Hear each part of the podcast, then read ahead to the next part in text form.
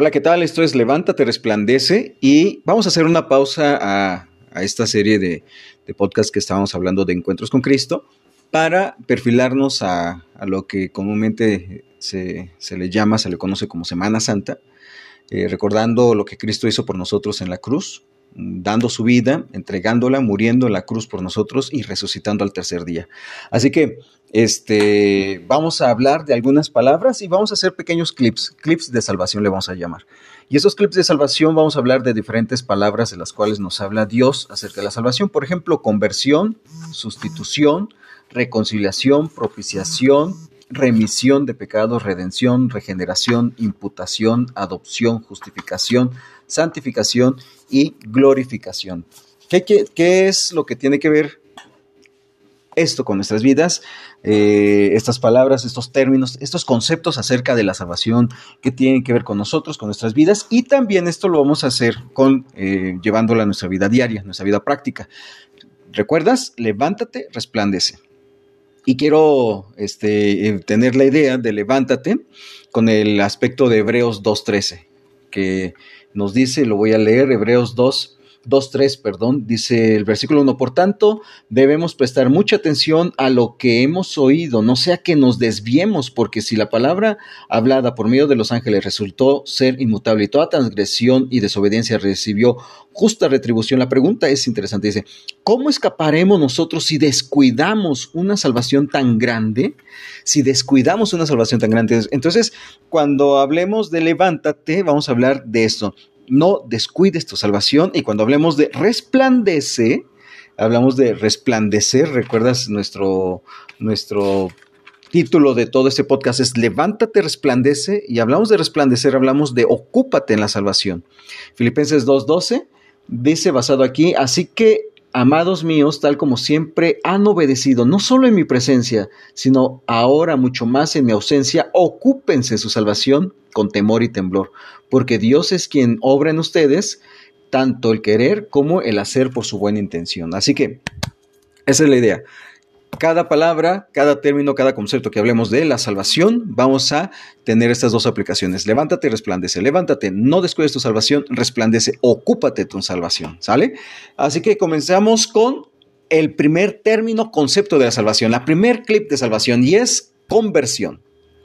¿Qué es conversión? Bueno, este, y nuestro texto base está en 1 Tesalonicenses 1.9, donde voy a leer lo que Pablo habla acerca del testimonio de, los Tesalónica, de los de Tesalónica. Dice Pablo Silvano Timoteo a la iglesia de los tesalonicenses en Dios Padre y el Señor Jesucristo, gracias a ustedes y paz.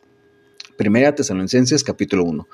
Siempre damos gracias a Dios por todos ustedes, mencionando en nuestras oraciones, teniendo presente sin cesar delante de nuestro Dios y Padre su obra de fe, uno, su trabajo de amor, dos, y la firmeza de su esperanza en nuestro Señor Jesucristo. Tres, sabemos, hermanos amados de Dios, de la elección de ustedes, porque nuestro Evangelio no vino a ustedes solamente en palabras, sino también en poder, en el Espíritu Santo y en plena convicción como saben de qué clase de personas demostramos ser entre ustedes por el amor que les tenemos.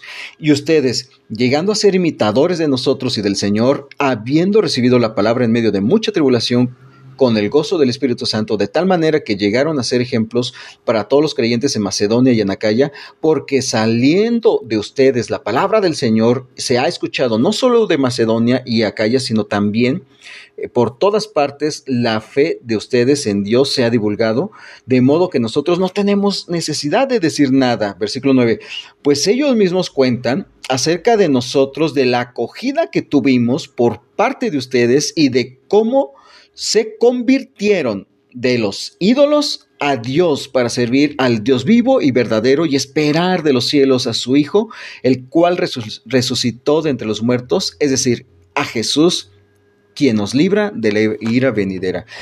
Que dice aquí el versículo 9, pues ellos mismos cuentan acerca de nosotros, de la acogida que tuvimos por parte de, ustedes y de cómo se convirtieron de los ídolos a Dios convirtieron de Dios, de, los ídolos a Dios, la conversión. Y entonces vamos a hablar de, de, este término, conversión. La palabra griega de conversión se refiere a un desvío doble de parte de una persona. Uno tiene que ver con desviarse de algo y el otro tiene que ver con desviarse hacia algo. ¿Te da sentido dos términos? Bueno, son arrepentimiento y fe. Te desvías de algo, el arrepentimiento, tú vas a una dirección, vas caminando hacia esa dirección y entonces viene el arrepentimiento, te desvías de, de ese algo, pero viene la fe, que por el otro lado de la fe te desvías hacia algo, ¿no? O sea, dejas algo para empezar algo más. Y este es el, tema. Arrepentimiento es metanoia, su palabra griega, no es un remordimiento ni penitencia, no es solamente llorar y, ay, ya me cacharon y vieron todo eso, ¿no? Es un cambio de mente. Por tanto, es un cambio de actitud, de rumbo, de corazón. Es un acto en el cual tú y yo vamos al Señor y esto nos lleva a apartarnos del pecado, ¿no? Fe. Fe es un regalo de Dios y no es un salto a ciegas a la oscuridad, no es decir, ah, nada más aviéntate y a ver qué cae. No, es una suposición, no es una especulación, ni opinión, ni hipótesis. No es solo creer, sinceramente, por creer en algo o en alguien concentrarse, ¿verdad?, en algo. No, es un cambio de mente voluntario y sincero de la mente del pecador que dirige, se dirige hacia Dios. Romanos 10, 17 nos habla acerca de esto y está basado en tres áreas, conocimiento, asentimiento y apropiación. Apropiación. Tú conoces, viene un cambio voluntario en la mente, conoces, lo, ah, lo, lo confiesas, un asentimiento, dices es cierto, y apropiación, lo tomas para ti. Por tanto, la conversión empieza al nivel de nuestro entendimiento y de nuestras emociones, pero si es eficaz, procede hasta involucrar nuestra voluntad, nuestras motivaciones, todas las áreas de nuestra vida. La conversión a Dios de los ídolos a Él no es solo cuestión solo de un cambio de religión, no es un cambio de nombre de, de, de tal religión a otra tal religión, ¿no? No se trata solo de mudarnos de un templo, de un lugar de servicio, de culto a, Dios a otro lugar, ¿no? En lo sucesivo no es asistir de un, de un lugar a otro, cambiar de formas de hablar, de formas de pensar a otro, se trata más bien de una renovación total de nuestra manera de pensar, de nuestros gustos, de nuestras prioridades, de nuestras ambiciones, de nuestra ética, de nuestra manera de vivir. Finalmente debe afectar todo lo que somos por lo que se abraza el Evangelio de Jesucristo que ha sido redimido de aquella manera de vivir. Dice el comentario expositivo del Nuevo Testamento aquí en 1 Tesalonicenses. Y esto es, esto, es, esto es la conversión.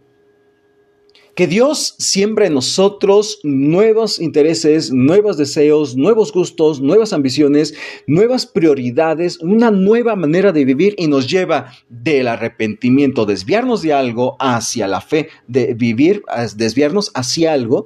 Entonces esto me lleva a este punto. Dios nos ha dado el regalo de la conversión. ¿Por qué? Porque nos ha rescatado, nos ha comprado, nos ha y vamos a hablar de todos estos términos, ¿no? Pero nos ha, nos ha dado la conversión, ha, venido la conversión a nosotros, al punto es que siempre nosotros nuevos deseos, nuevos gustos, nuevas prioridades, nuevas ambiciones, una nueva manera de vivir.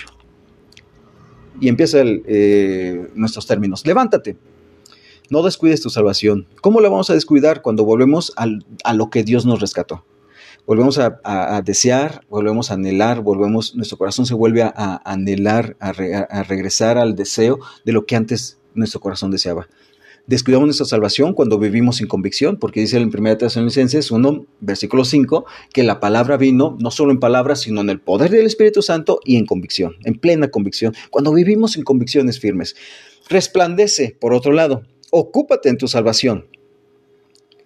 ¿Y cómo nos vamos a ocupar en nuestra salvación? Dice el versículo 9 en nuestro texto base, de que se convirtieron de los ídolos al Dios bebió y verdadero, y esperar, versículo 10 dice, y esperar de los cielos a su Hijo, el cual resucitó de entre los muertos. ¿Cómo, ¿Cómo nos ocupamos en nuestra salvación? Dos formas. Servimos a Dios vivo y verdadero y esperamos de los cielos a su Hijo.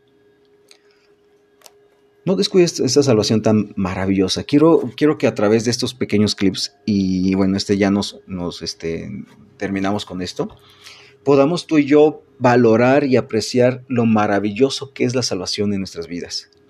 Levántate, no descuides esta salvación tan maravillosa de la que Dios te ha rescatado y nos ha convertido de una manera de vivir, de una manera de desear, de pensar, de actuar, de reaccionar, a una nueva manera de pensar, de hablar, de reaccionar, de desear, de tener prioridades y gustos. Vive con esa convicción. Ocúpate en tu salvación, sirviendo al Dios vivo y verdadero y esperando de los cielos a su Hijo. Cristo viene pronto y esto lo sabemos. Agarrémonos de esto. Resplandece, ocúpate tu salvación, sirviendo al Dios vivo y verdadero. Ese es el primer clip de conversión. Gracias